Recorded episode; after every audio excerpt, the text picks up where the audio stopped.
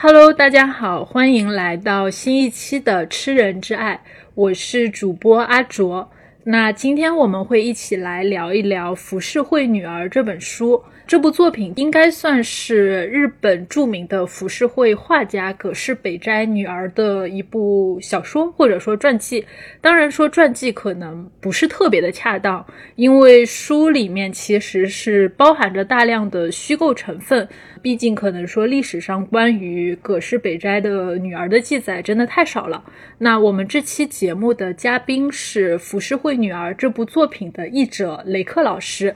雷克老师算是近年来我觉得是非常高产的一位译者了。那除了我们今天要讲的朝井真果的《浮世绘女儿》，雷克老师还翻译过冈本加乃子的《老纪超》、板垣裕二的《往复书简》、呃伊藤比吕美的《必经记》，呃还有四方田犬彦的《磨灭之父》，包括色泽龙彦的《黑魔法手帖》和《梦的宇宙志》这一系列作品。我感觉不久之后，这个雷克老师应该就要译著等身了。那请雷克老师来跟大家打个招呼吧。大家好，我是日语译者雷克。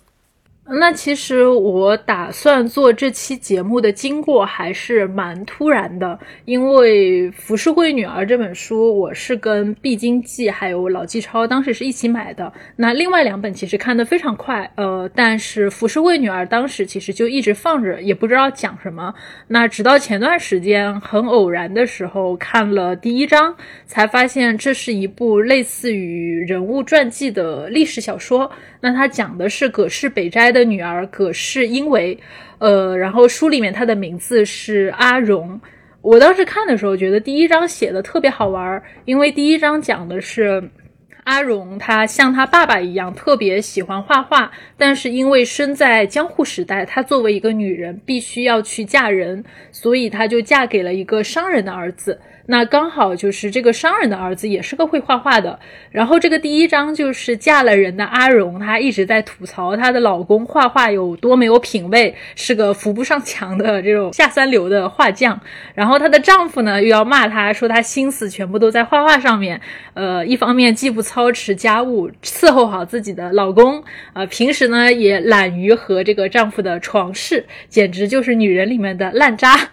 然后当时我以为阿荣这辈子可能就要纠缠在画画的爱好和这个男人的妻子的身份里面，就是互相挣扎的时候，阿荣突然决定说要跟这个男人离婚了。我当时就觉得这个女人好有意思。那刚好那个时候，我在豆瓣上翻到了雷克老师为这本书写的两篇笔记。呃，那这两篇笔记我到时候也会把链接放在我们节目的 show notes 上面，大家到时候有兴趣也可以拿来看。呃，然后就是发现这雷克老师为了翻译这本书，找了各种一手的、二手的资料，而且就是这些资料里面可能有很多的内容。根本就不会体现在这本书的翻译里。那我当时就觉得雷克老师手里一定是囤了很多 跟这个葛饰北斋女儿相关的资料，一定要把他请来聊一聊。我首先去了美术馆，然后去了美术馆里面的那个图书馆。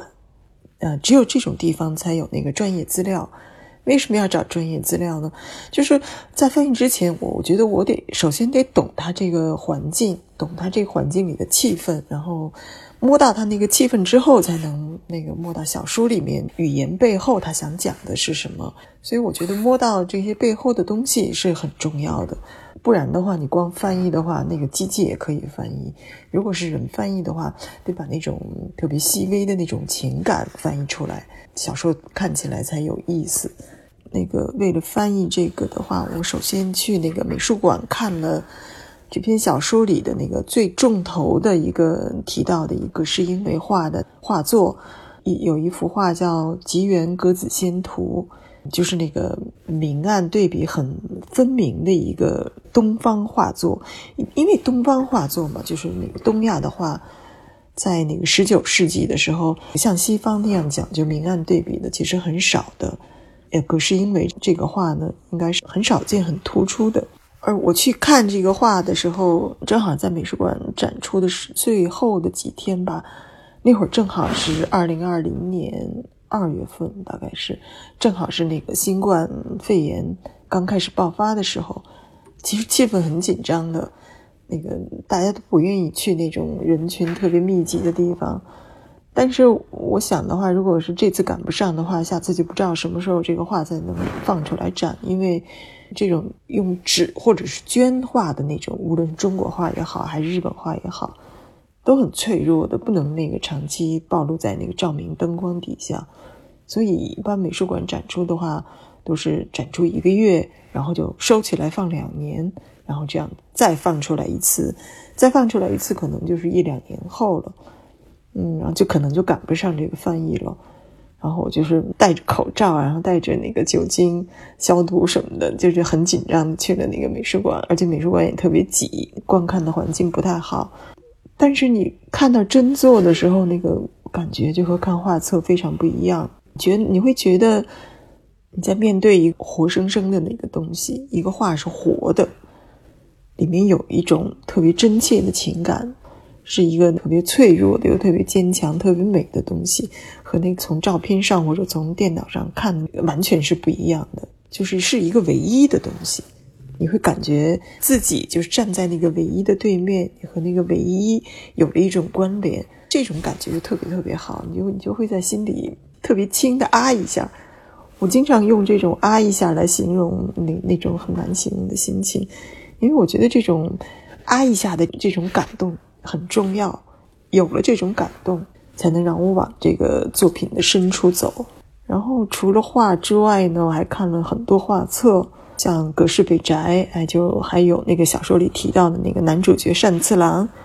单次郎画画的时候，他的画号是西宅英泉。我看了大量的那个西宅英泉的真作，因为我住在日本嘛，这一点就比较方便。其实英泉的这个画。不是很主流，要找起来，哎，要花一些功夫，而且你得专门，你要想去看他的真作的话，你真的是去找那个很偏门的美术馆去看。我还看了很多当年的那个评论资料，比如说是大概一百年前的《浮世绘》杂志，那会儿就有《浮世绘》杂志哈，还有八九十年前首次问世的那个葛饰北宅传记。以及北宅门人的那个资料集等等，因为小说里不是提到过春画吗？然后我还看了大量的春画，然后这些资料都很专业，虽然是很难找，但是你只要找到了，就会特别特别爽。其实翻译一本小说，嗯，不必非得下这些功夫。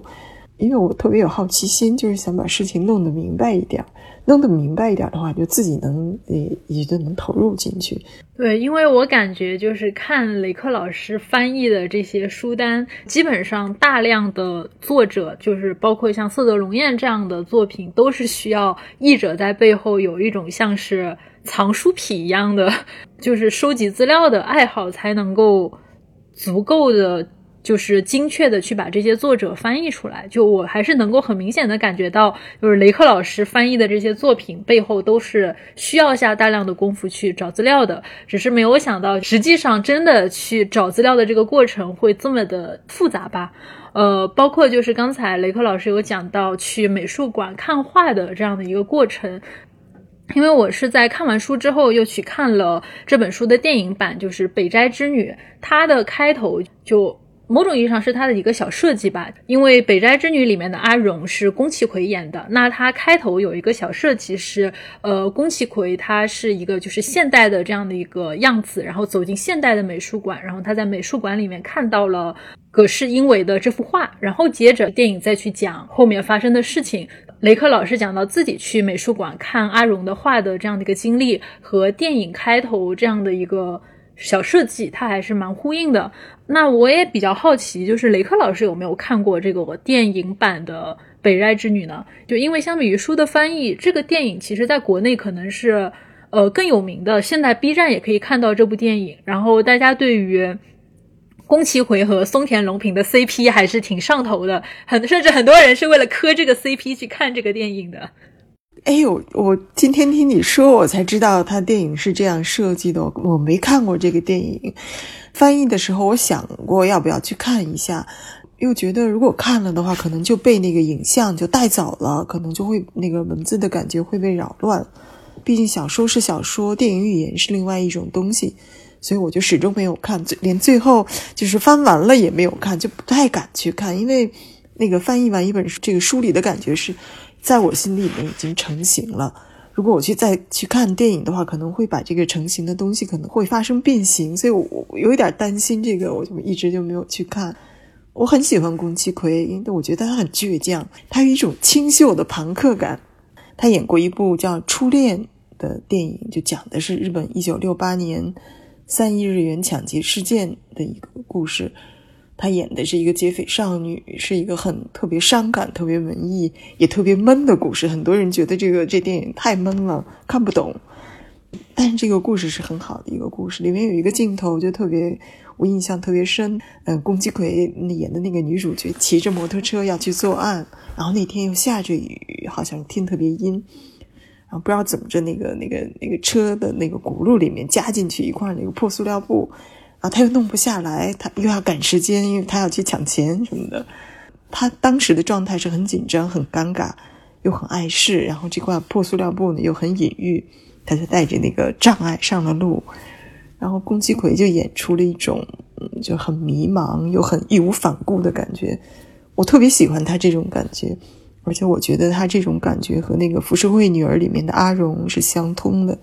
特别理解你说翻完这本书，然后不太敢去看那部电影的心情，因为我们上期节目是讲那个三岛由纪夫的《春雪》嘛，然后我到现在其实都还没有去看《春雪》的电影版，也跟就是说这个电影版的两个男主角，就是这个演员的。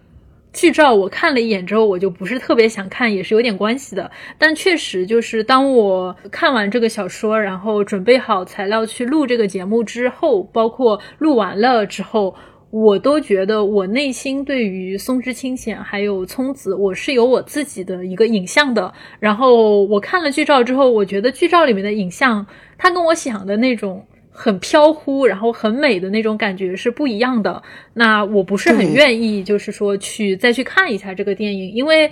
最后其实你看过书再去看电影，如果不是电影拍的特别出色的话，它其实就变成了一种你在追踪剧情，就是当它剧情发展到一个节点，哦，你心里。反映一下啊，书里讲到这里了，然后到这里就你就觉得你好像是在通过电影在印证你心里的进度条的感觉。但是我其实为了准备这期节目，就我还是去看了一下《北斋之女》的电影的。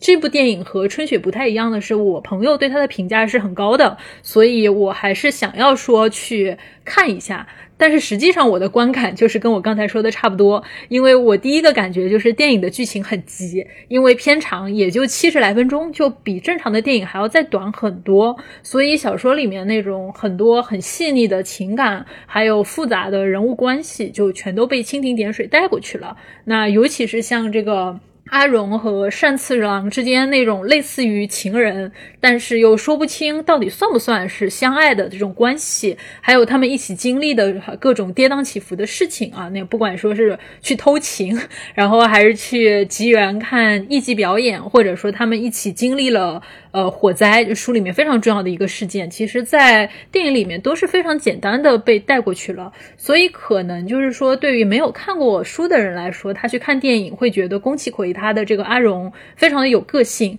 但是，如果说从我一个已经看过书再去看电影的人的角度来说，我会觉得。阿荣的这个角色，他还是略显单薄的，因为很多的一个剧情点，我觉得都是以我看过书，所以我理解他这样做的动机去理解他，去反推的，而不是说我通过一个电影它所展现出来的情节所理解的，所以我是有这样的一个感觉的。但是这个电影它跟书有很像的一点是，也是让我非常感慨的一点是，小说也好，电影也好，说是阿荣的一生。但其实绕不过去的都是他父亲葛饰北斋的一生，里面非常重大的几个剧情，其实某种意义上你说是阿荣的人生吧，还不如说是他父亲葛饰北斋人生里面非常重要的几个高光点。就哪怕这个。电影这个小说里面，阿荣是故事的主角，但是他的存在感在他的父亲身边，就像是星星在月亮旁边一样的暗淡。就我们都知道他有画画的梦想，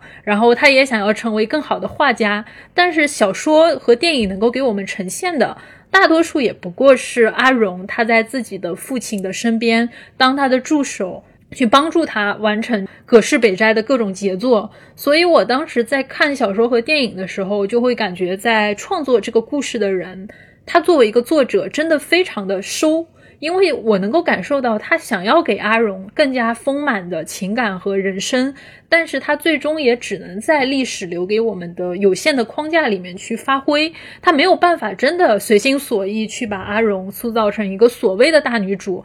给她实现什么样的成就，说他画了多少的画，有多好的才华。啊，我特别同意你说的这个小说作者就是赵静真果，他把这个阿荣塑造的是特别收、特别特别谨慎，完全没有那种痛快的大女主的那个感觉。我觉得这个才是一个特别严谨的态度，因为毕竟那个大女主是最近这些年来才兴起的东西，不是历史上本来就有的。这句话可能说起来不太严谨，尤其是东亚的女性，大女主太少了。要了解阿荣的话，只能从他父亲那个北宅说起，因为即使是葛饰北宅，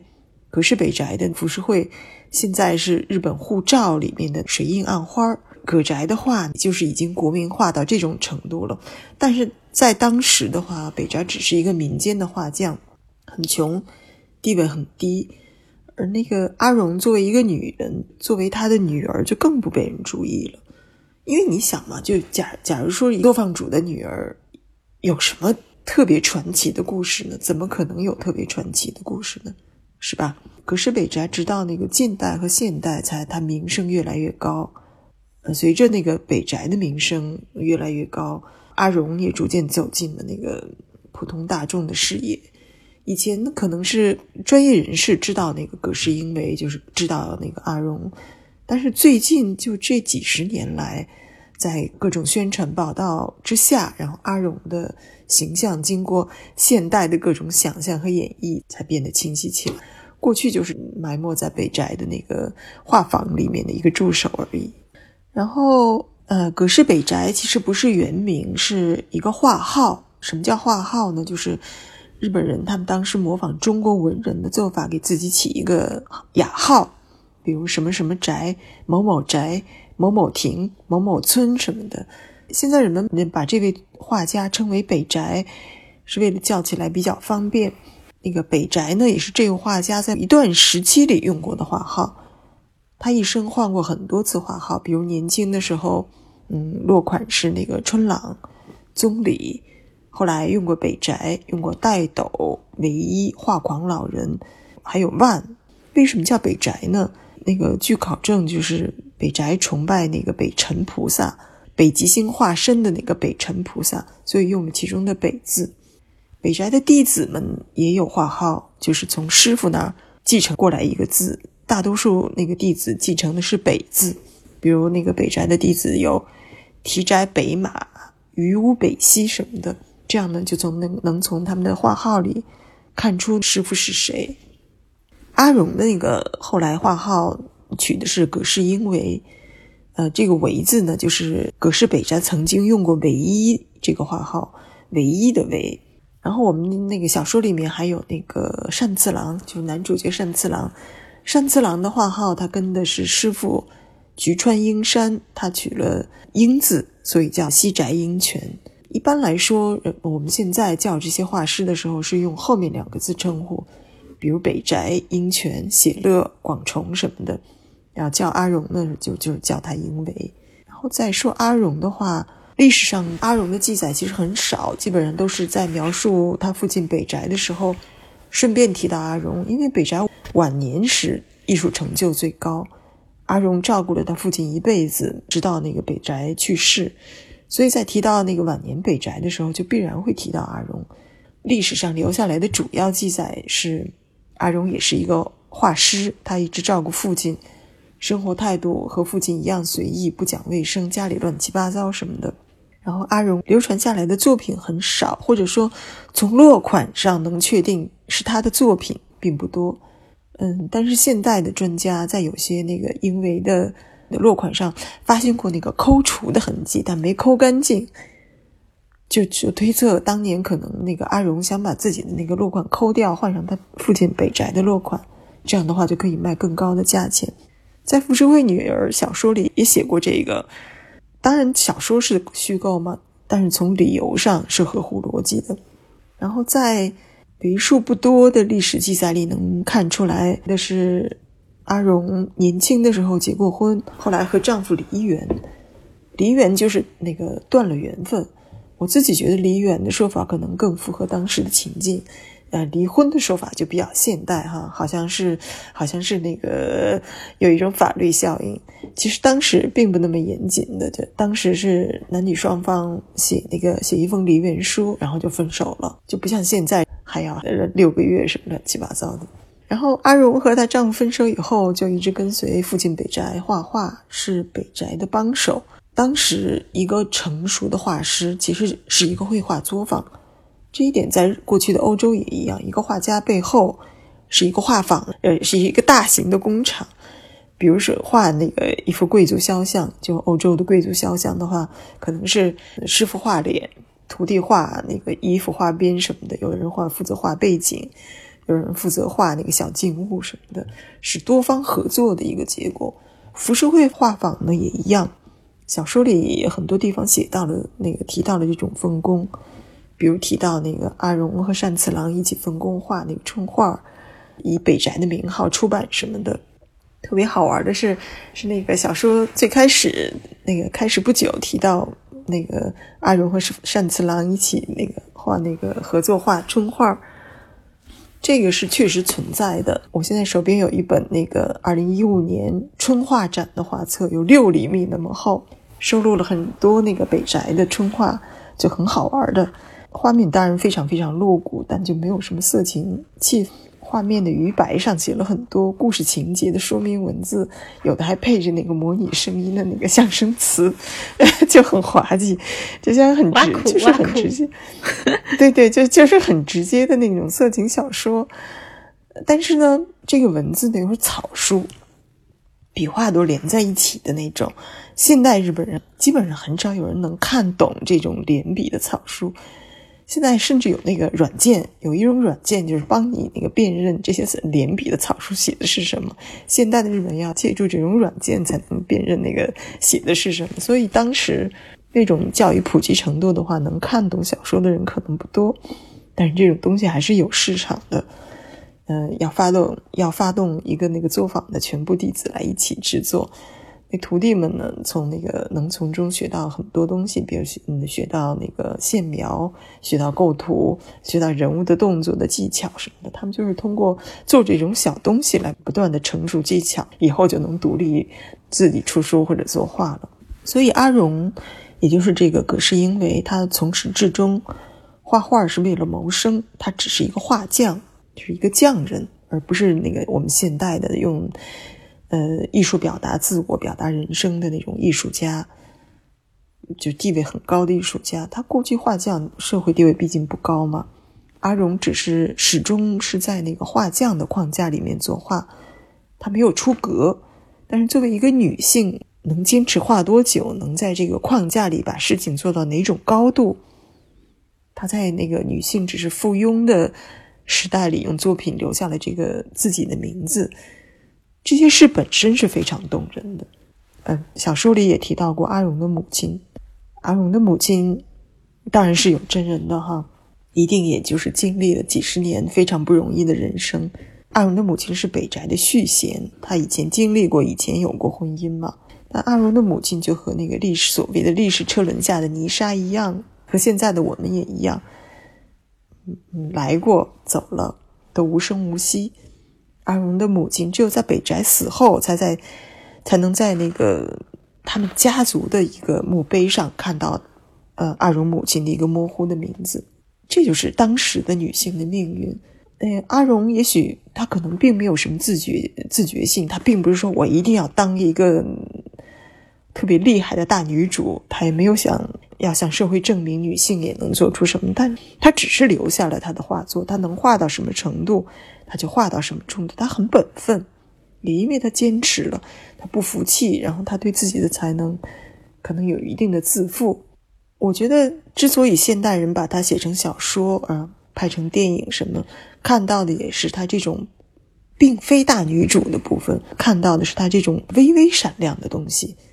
因为正因为很平凡，所以说可以让任何时代的平凡而努力的女性产生共鸣。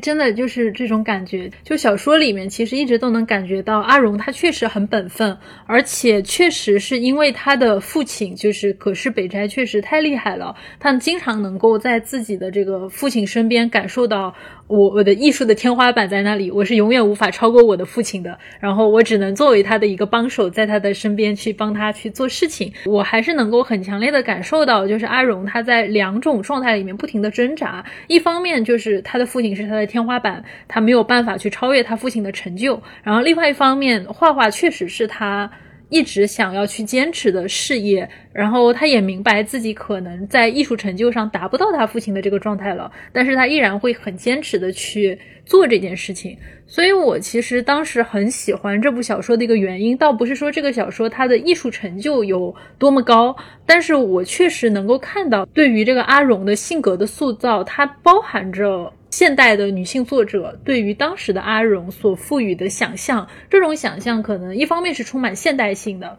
然后一方面它又是在一个。现代性的底色上去赋予一种对于当时的这个时代的女性的一个命运的尊重，所以我其实当时很喜欢这个小说里面的第一章的感觉，就是在于它第一章里面，他讲到阿荣，她非常利索的把自己的丈夫给甩了以后，就还有讲到她非常喜欢看火这件事情，因为我之前看那个雷克老师的笔记是有提到，就是阿荣喜欢看火这个事情是被记载下来，并且认为是这个人脾气古怪的一个证。据，然后，但我觉得当时小说里写的就很很有趣，就因为江户时代的房子就都是木质结构，特别容易着火，好像说是大火在当时基本上是一个家常便饭的事情。阿荣他每次一听到火灾的钟声响起来，那他就会放下手边的事情冲去看。而我觉得当时很有趣的一个事情是他。不是说隔岸观火这个事情是一个人喜欢这么干，大家都喜欢。所以小说它开头的场景其实不是说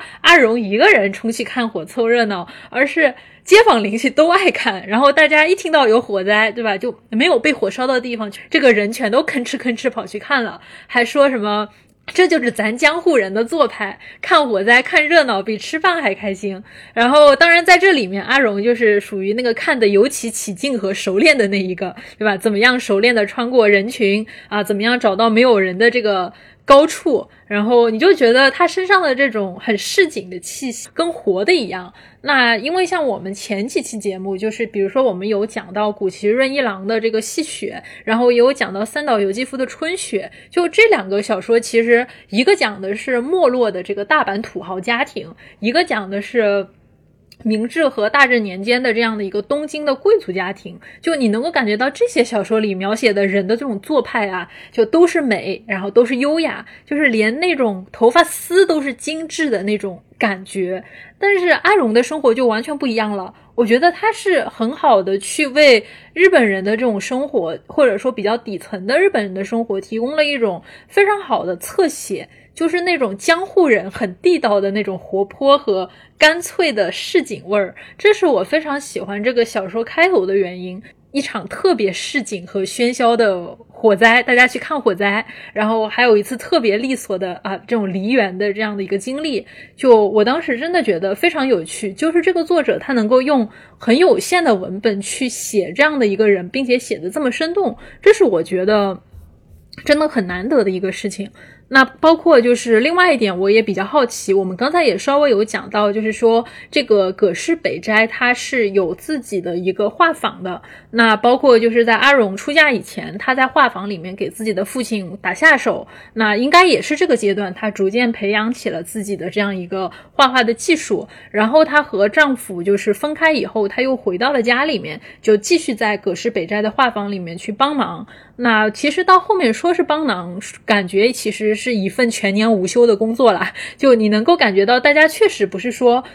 我在追求一种艺术，我其实更多的是在进行一个糊口的工作。然后小说里面也提到了一个非常哎对，然后小说里面也提到了有几个非常具体的工种。那比如说像这个画师之后，他有专门比如说负责雕那个什么印刷版的雕师，然后还有专门的出版商。对，然后包括他还有讲到像葛饰北斋这个人，对吧？脾气这么大，见谁都怼，真的。但是唯独就是在出版商那里，你会发现他就瞬间就态度就变得非常的谨慎，他会很小心的去接各种画画的单子，然后会跟画坊里的学徒们日以继夜的赶进度，就怕错过了这个交稿的日期，丢了订单。所以其实我也比较想问一下，就我们现在提到的这个浮世绘，它到底是一种什么样的一个艺术形式？然后为什么它会牵涉到那么多？因为我们刚才一直在强调，浮世绘某种意义上，它可能先是一种商品，然后才是一种。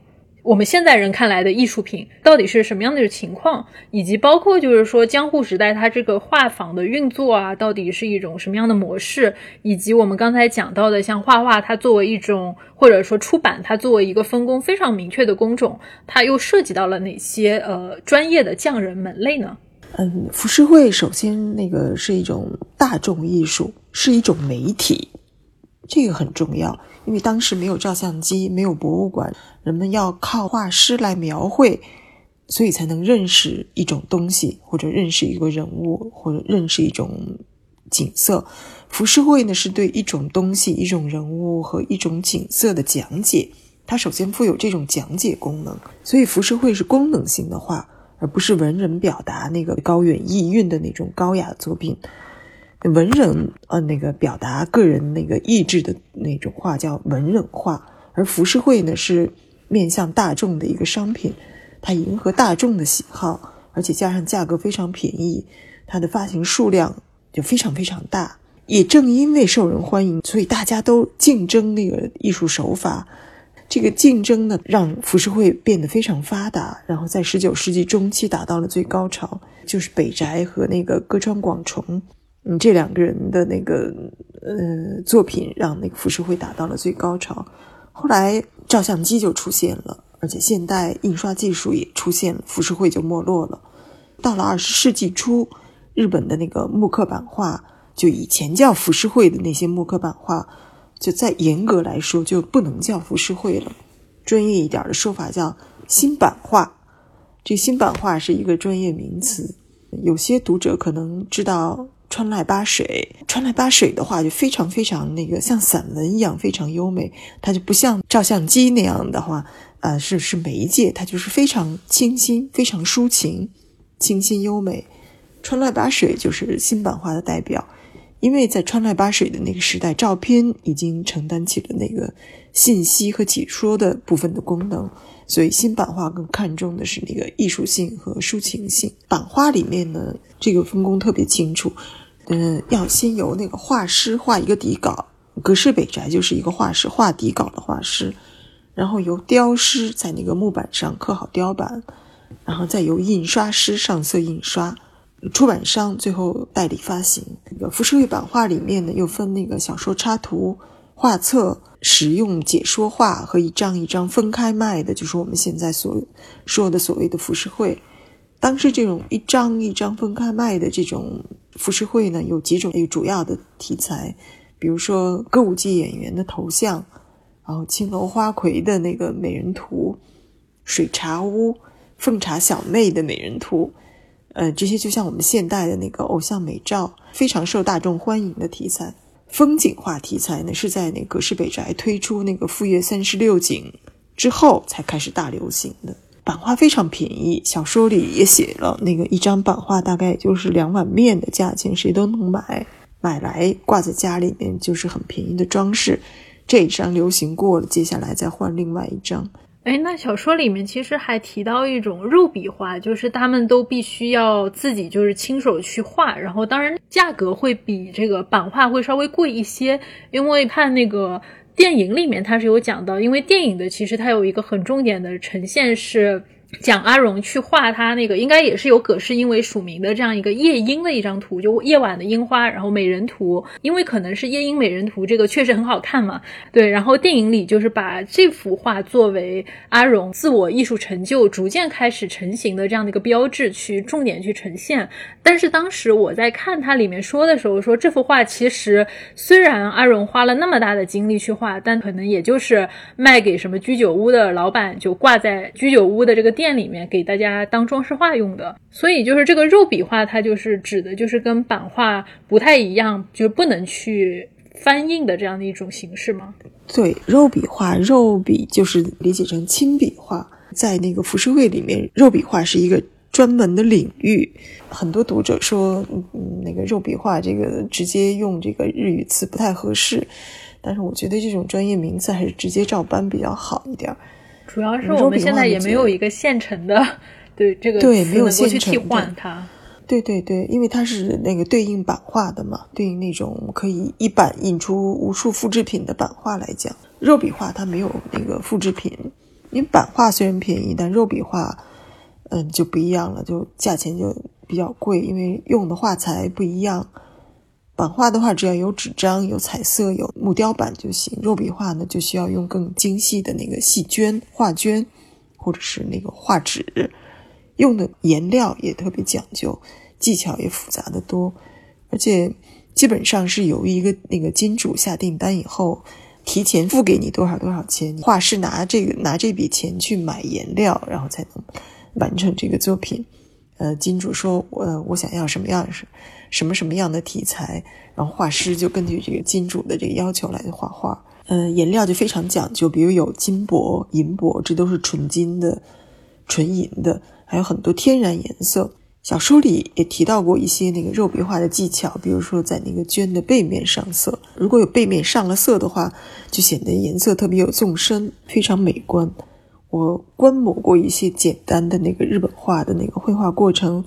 比如画一个鸟的翅膀，那个画家会在那个绢布的背面贴一张银箔。对啊，这么贵的银箔，它贴在背面哦，它不是贴在正面，贴在那个鸟翅膀的那个地方。然后它在这个呃银箔的正面呢，它又那个涂上一些绿色或者是那个深蓝色。这样的话，深蓝色的和绿色的那个鸟的翅膀就有了一种特别隐隐约约的那个清透闪亮的感觉，就特别美妙。贴和不贴非常不一样的。我们中国画也是是用天然石做成的颜料，有的颜料很贵的，它这个颜料的研磨的粗细程度不同，所呈现出来的颜色可能也不一样。比如同样一种绿色，磨的粗的话，可能颜色就深；磨的特别细的话，颜色就浅。同一种颜色区分开几种那个特别微妙不同的绿，如果再加热一下的话，又能得到稍微不一样的颜色，所以就非常好玩儿。如果画油画的话，可以用那个，比如说用用油调和，调出自己想要的这种颜色。呃，像我们的国画、工笔画，或者是日本的这些肉笔画，他们用绢本或者纸本着色、绢本着色或者纸本着色的那种画，在颜料加工处理的阶段就很麻烦，所以肉笔画的价格也贵，要贵很多，也但多半能留存下来，因为贵的东西嘛，人们总是那个保存比较精心的哈。阿荣就是葛饰英为，他留存至今的有有明确落款落款可以确认是他的作品的，除了两本实用实用书、插图绘版画之外，其他的都是肉笔画，但是也只有十几幅。哎，这个真的是，因为我当时就在看小说里面，他有讲到，很多时候阿荣他没有合适的颜料，他就只能自己去搜集各种各样的材料。我当时其实，在看的时候还稍微觉得有点奇怪，就他不是在一个画房里吗？为什么他都没有足够的颜料，然后要去什么收集什么贝壳呀，然后要去收集那些什么烧焦的木炭，然后自己去磨想要的颜色？那现在看来，确实是，如果说没有金主下订单的话，那确实他们也没有就。当时的匠人，他们竟然是连颜料，他们可能都买不起。就我们现代人的目光看来，觉得说，哎，北斋都这么有名了，那他们肯定是一个土豪家嘛。但你就读的时候，发现他们过得好苦啊，就感觉。就不停的在画，每天就是在画，然后有的时候可能家里还欠了很多钱，那就需要更努力的去画画，然后拿画来的这样的一个微薄的薪水去呃填他们可能欠的这个债务。哎，我当时就在想，哇，真的好便宜啊！包括后面有一个很重要的一个剧情，就是小说里面第二次出现火灾的时候，当时那场大火就规模真的非常非常的大，相当于大半个江户城都被烧掉了。那当时被。波及到历史上的一场特别特别著名的大火。对的，嗯，对。然后当时就是整个大半个江户城都被烧了，然后伤亡也很惨烈。那在这个中间里面，他就有讲到一个情节，就是当时江户城里面绝大多数的。出版商基本上他们的仓库，因为他们的仓库会留着很多的我们刚才讲的这个雕版嘛，就因为只有版在这里，他们才能不停的去翻印，然后卖东西。而那些雕版又都是木头做的，相当于他们又没有防护好，因为要造一个能够防火的仓库也很贵。那当时的这个出版商他们也绝大多数也没有这样的财力去建这样的一个仓库，所以基本上江户城，因为当时也是类似于作为一个重要城市的一个。出版业就受到了重创，就基本上每个出版商的一个相当压箱底的这些 版权都被烧完了。那包括就是像这个跟葛饰北斋非常紧密的这样的几个出版商，他们基本上就相当于都受到了重创，甚至都要开不下去了。那也正是那个时候，他们说下定决心要进行一次非常。某种意义上是非常重大，然后可能是赌上一切的冒险，说他们要去进行呃一次就是呃比较重大的艺术创作，去画画，而且他们要画的是风景画。那在当时可能人看来，好像说风景画并不是一个。在当时受到大众喜爱的这样的一个艺术题材，但是他们定下了这样的题材之后，由这个呃葛饰北斋，因为葛饰北斋相当于是当时最出名的画师，然后请了当时。最这个也是江户那边最有名的雕师，然后包括后面的这样一个印刷的这样的一个师傅，全部都是请的最顶尖的人。在当时出版商已经陷入绝境的情况下，大家孤注一掷去画这个我们刚后面讲到的这个富岳三十六景，就是富士山的这样一个景象，包括我们后来提到的。可是北斋最有名的这个神奈川冲浪里，应该也是这一组画里面中间的一幅，就是因为当时他们愿意通力合作去进行这样的一次某种意义上是赌博，因为一旦这个事情它不受大众的欢迎，基本上对于出版商，然后。包甚至是北斋的这个呃工作坊来说，都是血本无归，甚至可能大家都不知道以后会怎么样的一个事情。但是恰恰这是一次非常成功的投资。那富岳三十六景确实非常受到大家的欢迎，但是哪怕是这个样子。跟北斋他这个画坊合作非常紧密的出版商，因为这个富岳三十六景成功翻盘，然后再一次回到巅峰状态。但是北斋他能够拿到的钱，也不过就是最初的这个他画的这个画师的这个版的钱。所以当时就觉得大家真的非常的凄惨。对对，因为那当时的那个画匠就只是工匠。嗯，所以它的收益是工匠的收益，是工人的收益，不是资本家的收益，而且没有现代的那个版权收益，所以就是，就真的是很惨，就是很贫困、很底层的。对，就他画了这么杰出的画，但是最后其实相当于被人一笔买断了，一开始的这个，对对对，就就结束了。就是大家作为工匠，就本质上就是工匠和工人，哪怕是到了葛氏北斋这样的一个成就，但是依然过得这么的艰辛。呃，那么我们既然说到这个葛饰北斋，因为我们刚才其实提到了另外一个人，呃，就是西斋英权这个人，也是小说里面我们提到的善次郎。那我们接下来就讲一下善次郎这个角色吧，因为刚才我们提到他一直在说这个人是小说里的男主角，电影里面其实是让这个松田龙平来演这个角色。那我个人看了完电影之后，还是觉得松田龙平这个古装扮相确实还是。挺合适的，虽然略微有那么一点点油，主要是因为他之前演过那个大豆田永久子的前夫一号，所以我看的时候就比较出戏，就觉得他不够浪荡啊，就是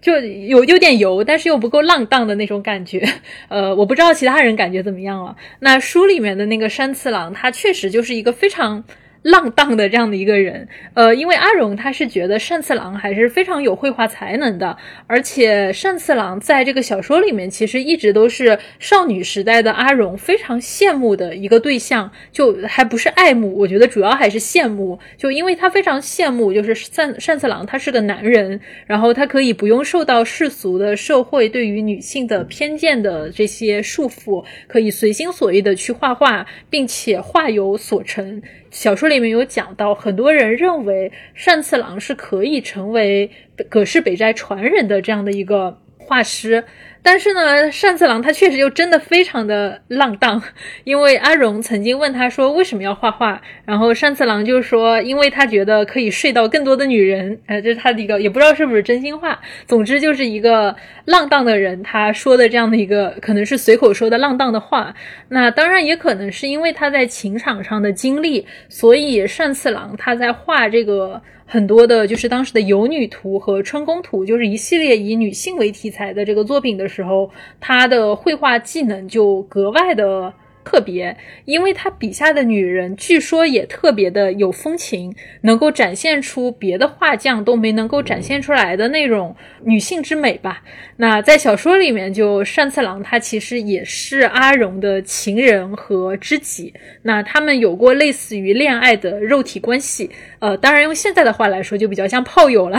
但与此同时，单次郎也被塑造成他是一个非常理解阿荣对于绘画的。执着还有野心的人，有点像是亦师亦友的那种感觉吧。但是后来又提到单次郎，他没有继续去画画了，而是自己去开妓院，好像还写什么小说。所以我们现在能够找到的关于单次郎的资料里面，他大概就是这个人他在历史上的原型大概是怎么样的一个角色呢？单次郎他是武士出身，当时那个江户的有身份制度嘛，就是。呃，士农工商，士就是武士阶层，是高级阶层。武士阶层里面呢，又有高低之分。上次郎是下层武士，呃，像葛饰北斋，嗯，这样的画师和出版商什么的，是市民阶层，算工和商。单次郎虽然是下层武士出身，但他从小跟画师学画儿。他年轻的时候，大概在二十几岁，好像是我记得。他被开除了这个武士的职务，武士还能开除啊？对，好像是得罪了什么人，然后被开除了，然后就成为浪人了。后来我们就经常，我们自我们经常在日本小说或者电影里面看到的那个浪人。他成为浪人之后，他写过小说，画过画，然后开过青楼妓院，还卖过香粉，他就成为市民阶层。但是他从小受过很好的教育。他在自传里面把自己写的非常有中国的那个潇洒文人感，非常那个挑踏不羁，有一种隐于世的那种文人风骨。单次郎的画号不是鹰泉吗？所以在历史上，很与鹰泉同时代的那个浮世绘画师，呃，歌川国芳画过一幅鹰泉的肖像。鹰泉穿着一件那个竖条纹的和服，那个脸长得很温和，画像画得很端正。当，那个浮世绘的那个画儿可能是画像，不是完全的那个能表现出人的个性。但是画他这个脸的时候，就是画那种特别清秀、特别英俊的人的那种画法。所以说，嗯，就人们推断他的本人可能长得还是很漂亮的、很英俊的，可以说是一个美男子。其实我个人觉得哈，龙平不是特别合适，我觉得佐藤健比较合适。啊，是吗？那个脸，对对对，那个脸的话，我在我想象中是佐藤健的脸，就是那个 龙平的脸还是憨了点儿。对，龙平有点有点总是有点打瞌睡的意思哈，对就木讷。对 对对，总没有那种跳踏不羁的那种感觉，还是老实人。他的脸上写着三个字 “老实”。人品总是脸上总是写的“我想休息，我想打游戏”的那种感觉。然后流传到现在的那个鹰犬的资料算是比较多的，因为他自己写过我我是谁谁谁，我是从小在哪儿长大，我父母是谁，他自己写了。不像别的一些有些画师，嗯，没没有留下过 这这种自传哈，就是成就那样，但是自传写的非常的全面。对他有一本著名的《无名翁随笔》，是一本特别珍贵的那个当时的浮世绘画师的资料集。他不仅写了自己，记录了当时的其他无数那个浮世绘画师。正因为他在这本书里记载了阿荣。浮世绘研究专家才知道了阿荣的那个存在。他在这个《无名翁随笔》里面写，他写他自己那个年幼丧母，二十多岁的时候，呃，父亲和继母都死了，留下了三个小妹妹，被踢出了武士阶层，为了糊口不得不做了画师。他还写自己爱喝酒，风流不羁、放荡淫荡什么的。呃，《浮世绘女儿》里面写到单次郎有三个妹妹，这个是真实存在的，这个不是虚构。但是他的妹妹真的叫什么名字？这个他在自传里面没有写，所以后世的作者不知道妹妹们叫什么名字。其实关于单次郎，很多人写过小说，写过好多种不同的小说，在不同的小说里面呢，这三个妹妹叫不同的名字，这一点就特别好玩，就大家乱起名。然后在那个《浮世绘女儿》这本书里面的话，妹妹们的名字都只是发音，没有直接的对应汉字。然后中文译本里面名字又是我自己根据那个发音选的，所以可能和那个电影的字幕组翻译的不一样。这个这一点说起来也挺好玩的。这个就好像猪八戒的老婆，很多人说叫翠兰、香兰、玉兰，然后大家也搞不清到底是哪个兰阳。啊，对，对对对对对。然后小说里面提到那个单次郎的娶了一个艺妓。但真实的到底是不是真实的历史上的上次郎的妻子到底是不是义妻就不知道了。他只写了自己后来娶了妻子，不是说年轻的时候娶的哈，是后来娶了妻子，收了养女。他没有自己的亲生孩子，是收的是收了养女。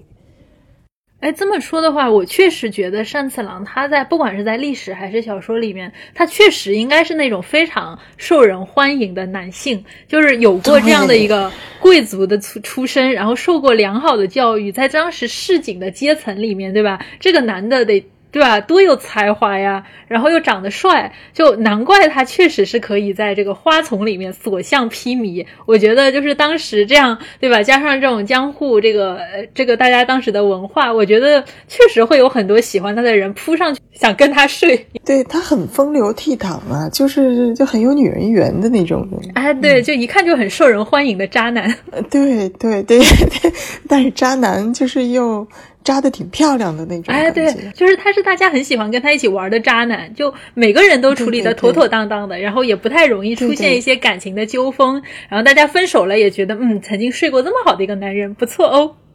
对，对他不是那种猥琐的渣男哈，就是有一些少女漫画的那种感觉，少女漫画男主角的感觉。的历史上真实的那个鹰泉和阿荣到底有没有谈过恋爱，这是不知道的。但是现代的小说里都把他们安排成了情侣，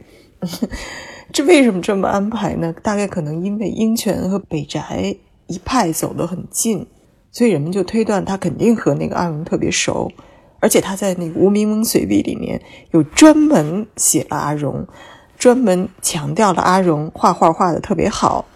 所以人们就推断。他们俩关系肯定不一般，而且他自己也说了，他自己很风流嘛，他到处风流。当时市民阶层女性的贞洁观，并不像明治时代以后那么有儒家色彩，那么什么贤妻良母什么的。当时其实很开放的，所以那个阿荣和英泉，当时即使成了情侣，也没有人什么人说什么风凉话，什么指指点点，没有这样，不会的，只是。人们现在想，他们两个人既然走得这么近，最后却没有真正走到一起。那个单次郎又娶了艺妓什么的，所以难免让人想象这两个人之间究竟发生了什么。阿荣为什么没有找他呢？这就是一个谜。为什么阿荣一直独身没有再嫁？这些谜可能就是现代那个作者写小说的动力之一吧。其实就像小说里提到的，阿荣的母亲特别想让那个单次郎上门儿。当他们家的插门女婿，历史上真实的阿荣真的蛮可以找一个那丈夫到插门来继承和那个共同分担这个北宅的家业，北宅画坊，减少他生活很多的重负。因为阿荣一个人照顾他父亲，一直到他父亲去世，北宅是八十九岁去世的。你想吧，北宅八十九岁的时候，阿荣多大岁数？快六十了。所以他肯定非常不容易。他为什么没有一直没有结婚呢？这些都是谜。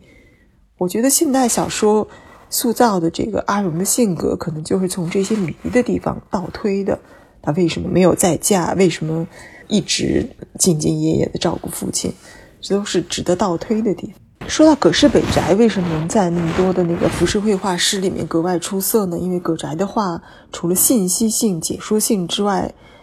他走到了时代的前面，他的他的那个绘画构图和线条已经充满了那种现代感的艺术性和抒情性，他的构图色彩都非常大胆，非常诗意，没有时代的那个局限性。他表达的是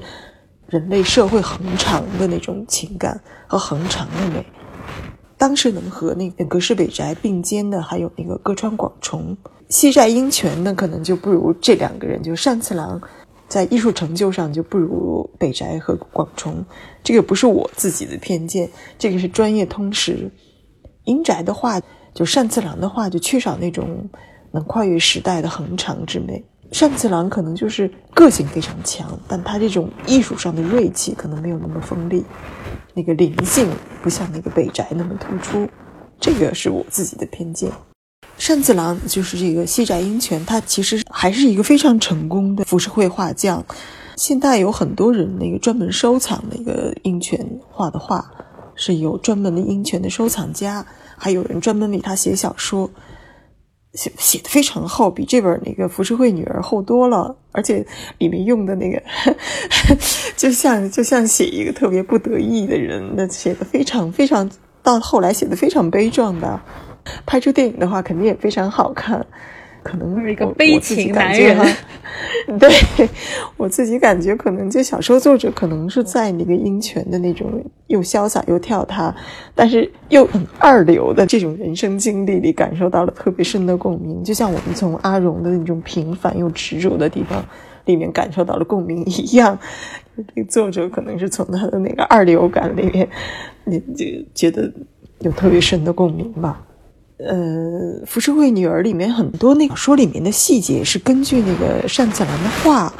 推出来的情节。比如小说在后面讲，单次郎和阿荣在大火之后已经分别了十几年，就是单次郎突然去找到了那个阿荣家，两个人突然分别多年以后又突然相见了。那个单次郎给他带了一个樱饼，就是那个樱花树叶包着的饼，给他带过去了。这个是有画的。英泉画过一幅这样的画，就是一个鹰饼图，其实一个非常简单的小画。鹰饼图地点就是那阿荣和北宅当时住的那个地方。这小说作者可能就是从这个画里面一下子就是想到了，哎，我可以用这个这个鹰饼来做一个题材的深挖。因为不看画的话，根本不知道这是一个画。我都翻译完了以后，有一次突然在美术馆突然看到了这幅小画，哎呀，当时就特别感动啊，就觉得。这小说作者写的，他肯定挖了很多资料，而且他没有他没有故意炫耀，挖了很多很多资料，他只是不动声色的把这些资料写进了小说里面。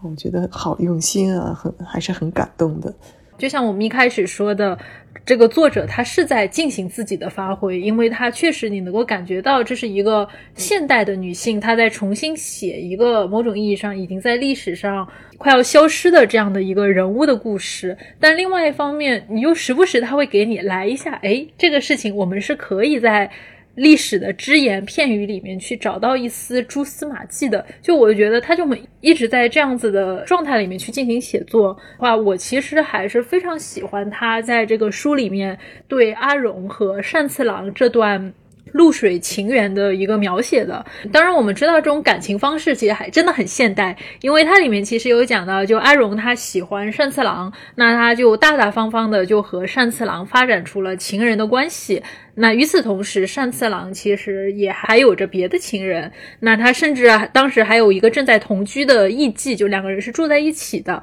那阿荣其实也不是特别在意这个事情，就因为他想得很清楚，他说他这样的人就最好还。是和单次郎保持这样的情人关系就好了。说走得太近，那他和单次郎也未必能够在柴米油盐的关系里面保持对对方的好感，而且时间久了。他说不定也会像嫌弃前夫那样，就觉得单次郎这个不好，那个也不好。就毕竟在他的潜意识里，他的爸爸到底是葛饰北斋，他总是会忍不住要把自己身边接触到的这些男性的画技去跟他爸爸去进行一个比较。那最重要的事情是，阿荣他非常喜欢画画，那这就注定他不能像一个普通的女性一样去成为谁谁的妻子，去为丈夫操持家务。那包括像小说里面也有讲到，他真的 对吧，也不喜欢搞卫生，画房里面都是些什么，地板上都是什么吃剩的这个食物的残渣掉在地上烂了发霉了，然后这个上面全是些蜘蛛网，然后就乱七八糟的这个。就真的非常的脏乱，他也觉得无所谓，然后跟他爸爸一样，能画画就行。说到这个，其实也是我觉得电影里面没有呈现出来的一点，就电影里面它太干净了，就是那个画坊，它就像是现代的这个艺术家，对吧？就就画纸什么堆的乱七八糟，也就是正常的乱。但是实际上，小说里面它展现的这个画坊的乱，那是真的很可怕呀，就是很很。很世俗的，很就是很很有烟火气的那种乱，是真正的那种人，就是人人过日子过得不太好，不太擅长过日子的那种那种乱哈。对，就我就感觉他就是阿荣，就是我就是生活在这样的环境里，然后我为了画画，其他事情我也不关心，我也不是想去做这些家务，这些家务就让让他见鬼去吧。总体来说，就是非常投入的沉浸在他和。单次郎之间这个某种意义上非常解压的肉体关系里面，享受这个单次郎作为一个情人工具人给他带来的快乐。然后当单次郎从他的生活里面退场的时候，那他也觉得也也行。然后他就继续保持他是一个匠人的生活状态，专注于他手上的画笔。所以我觉得其实朝井真果他是给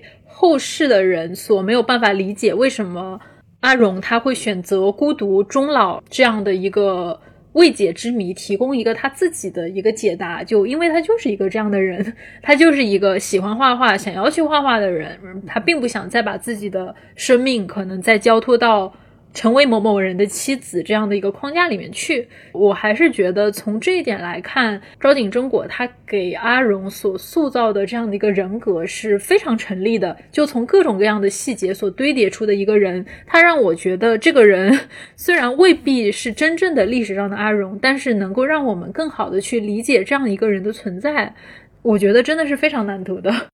对，我觉得他的阿荣是一个的伏在地上的非常小的又非常坚硬的一个一个人，有一个特别有一个硬核的那种人物，不是很光彩，不是很漂亮、很强大的光彩熠熠的人物，可能有点粗糙，有一点市井，有一点点俗气，但是非常自己的硬核。他想，他想明白了自己想干什么。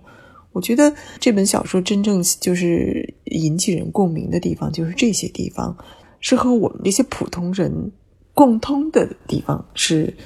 让我们特别能感从中感到共鸣吧。这是这样一种感觉。然后另外一个就是它里面写的这种 江户人的生活场景，反正至少我作为一个对吧，就不是很懂日文的读者，但是依然能够感受到那种很强的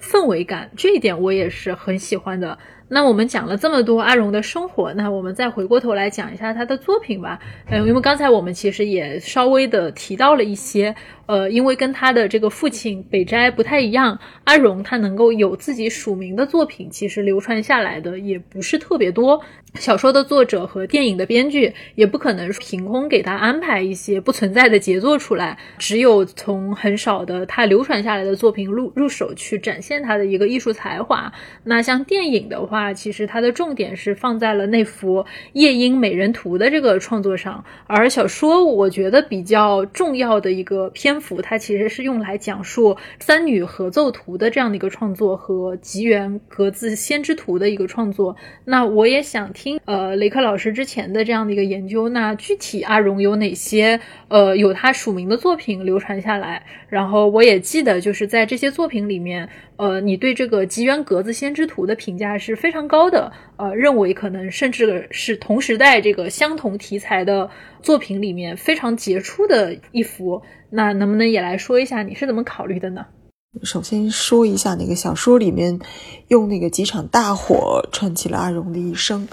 为什么这么写呢？首先是因为江户经常有火灾，呃，中间他和单次郎分手的一场火灾也是历史上的真实事件，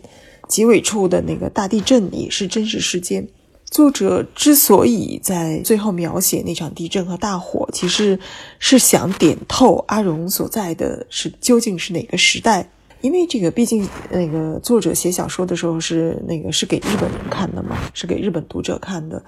所以他只要在小说里提到了这个美国人的船只开进了横滨港，日本读者就马上就能知道啊，这个是历史上著名的1853年的黑船来航。当时幕府政府和美国签订合约，从此打破从1639年开始已经维持了二百多年的那个锁国政策，打开了国门，然后日本就进入了幕府末年时代。接下来就是明治时代了，就已经看到了近代和现代的曙光了。小说这么安排，就是说，就是想说阿荣是一个看到了一点点这种现代曙光的人，他比他那个父亲北宅稍微离现代又近的一些。嗯，我们经常说人是那个历史车轮底下碾碎的泥沙，其实人也是车轮的推动者，是这个时代的见证人。北宅、英权和阿荣的话呢，就是时代的见证。而阿荣画的这个吉原格子仙之图，他的这个画特别现代感，他的明暗对比特别现代，显示了他受到的那个西方绘画技巧的影响。他不仅受到了西方的影响，也也做出了自己的尝试。他在那个画里面反映出了当年就是他所在的那个时代的气氛。可能他画的时候不知道，但是他实际上用这些画，用这幅画留下了见证。嗯，这个吉原歌子心之图是一个特别小的画，嗯，我自己的感觉可能就比那个 A 三纸还要小一圈。这幅画可以，大家可以从在网上找到，呃，用葛饰英维和那个吉原歌子心之图，呃，做关键词一搜就能搜到。画面上的那个明暗对比，还有人物安排、气氛的铺排什么的，都特别有现代感。技巧显得非常西化。那个所谓的吉原歌子仙之图，吉原就是那个青楼妓院组成的一片街区，格子呢就是妓院里面的那个木头窗格，花魁们坐在那个灯火明亮的房间里，供外面的客人观看选定。格子仙的仙呢，就是格子的前面，木头格子的前面。这种格子仙图其实是当时一个比较流行的绘画题目。很多那个画师都画过，但是流传到现在的这个同样题材的画，没有一个人能画成阿荣这样。小说里不是还提到过一个从长崎过来的画师，叫呃川原庆贺。这个川原庆贺也是历史上的真实人物，他留下了很多呃深受那个西方绘画技巧影响的画作，欧洲的那个美术馆里或者博物馆里都有收藏。这个川原庆贺呢，也画过一幅格子仙图。从构图和明暗那个设置上，和那个阿荣的这一幅又有类似的地方，不知道他们两个谁在前谁在后。但是川原画的这个呢，和阿荣的虽然相似，但远远不如阿荣这幅精彩。只能说，不仅从川原庆贺的画上，也可以从阿荣和北宅的弟子。他们早年都画过西洋风格的绘画，从中我们可以看出，当时其实那个西方的绘画技巧，还有那个西方对那个事物的观察角度，呃，都已经涌入日本列岛了。当时其实那个清朝也有很多很多那种西画的绘画，但是日本的西画的表达方式呢，又和我们的那个不太一样。就是现代很多呃，包括这本小说出版以后，日本的出版社。把阿荣说成是江户的伦勃朗，我自己就特别反感这个说法，呃，非常非常反感这个说法，因为我觉得阿荣不是伦勃朗，离伦勃朗非常远。阿荣就是一个普通的画匠，他只是想尝试，他可能有自己的好奇心，既没有受到伦勃朗的影响，他也没有看过伦勃朗的画，而且伦勃朗的光不仅仅是普通的光亮，更是从宗教意味演变过来的。伦勃朗的光是非常复杂的一个话题，我觉得阿荣只是模仿了那种西方的那种技巧。我自己想把阿荣理解成一个充满好奇心的、不满足传统技巧的人。他不怕前人没有这么画过，他敢于创新，他这份勇气特别珍贵。但是他毕竟也只是一个普通的那个画坊的工匠，他可能是呃悄悄的尝试了一下，但是就没有发扬光大。不知道他为什么没有继续在这个光影对比的这条路上继续往下走，可能当时也不是很有市场吧。毕竟那个创新是要冒险的，而且呃，一幅画也比较依赖画师的名气。那么明显光影对比的话，显然不是北宅的风格。如果离北宅风格太远的话，也不会特别好卖。他毕竟要画很多画，要要署上他父亲的名字，他才能画下去，他才能用这种画来挣钱糊口。所以我觉得他可能只是尝试了一下就停止了。当然，这是我自己的猜测。小说或者说电影里面其实都有讲到这样的一个内容，或后面单次郎他在这个阿荣年纪，因为两个人其实交往到了两个人年纪都比较大的时候，依然就产生了一种惺惺相惜的那种感觉。那阿荣他自己作为一个父亲的画房里面的这样的一个助手，某种意义上，他对于自己的这样的一种默默无闻的状态是一种非常谨慎的状态。一方面他有他一个绘画的野心，但一方面他又觉得。我确实就是这样，我只要帮爸爸把他的这个画坊支持好，他就心满意足的这样一个心态。然后他其实是借着善次郎给他点出来说，你应该创作更多的有你自己署名的作品。我能够看得出来，那些以北斋的署名的这个作品里面，包含着哪些部分感觉是你画的。我觉得这个作者他有种有点在借这个单次郎在跟他说话，就感觉说，哎，这这里面你应该要有一些自己的作品。当然中间的这个尺度，对吧？阿荣他自己到底有多少说我想在这个事情上署自己的名字的一个意愿，其实都是我们现在的人去对他的一些解释和构想了。所以我觉得可能说读这也是读这个小说很有意思的一个地方。一方面我们觉得这是一个历史。真实存在的人，然后一方面，它也可以是我们每个人吧，就是生活在这个时代里面，每一个普通女性都会碰到的这种问题。这个小说始终是把阿荣写成一个，就是很贴合大家生活的那个那种角色哈。始终没有把她社会塑造成一个大女主，那种有华丽的传奇的经历，一切都是很符合那种生活逻辑的。她做的事情是很符合我们那个要糊口、要生活、要谨要谨慎什么的这种很很本分的生活逻辑，是符合这种逻辑的。对，我觉得唯一几次就是能给她赋予更多的色彩的，就是。那几场大火，包括就是小说，还有这个电影，那几场大火能够历史上真实发生过的事情，去和他的生命去形成某种映照，觉得已经就是这个作者能够去尝试的为阿荣所创造的这个形象最大的一个突破了，就真的只能做到这一步了。最后的感觉是，对，嗯，如果作者步子迈得太大的话。就有点傲慢了。如果离那个历史上的阿荣太远的话，那就不是阿荣了，那就成了一个完全完全虚构的人物了。那就显得有点傲慢了，内容尺度就不是特别好。那我们今天讲这个浮世绘女儿基本上讲完了，然后我还想再问一个问题，因为我之前看你在微博上讲，最近在翻铃木良美的小说，因为最近国内她呃和上野千鹤子的书信集《始于极限》在国内其实最近还蛮火的，我有看到 你还在就是在翻她的小说，也也可以。来聊一下这个事情，因为主要是我自己比较好奇，因为我们其实很多看这个《始于极限》也是对铃木良美本身身上很多的标签是比较感兴趣的，然后现在也比较好奇，在翻译的过程中有没有对于他有一些新的什么想法和感觉呢？我一般翻译的话，比如说铃木良美这本书哈，我不是说呃先看完了，先通看一遍再翻，不是这样的，我是上来就翻。边看边翻，这样边看边翻的话，我就能把自己的疑惑、自己的感动都能随时表现在文字里面。因为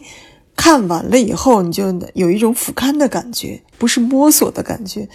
就没有那种用手摸着黑往前走的感觉了。那种俯瞰的感觉，我不是很喜欢。我喜欢那种和作者同等视线，就是等高的视线，然后同样摸索着往前走的那种感觉。我努力想去理解他，但有很多地方又不理解。同时，我就又有疑惑：我这种不理解是我自己太傲慢了吗？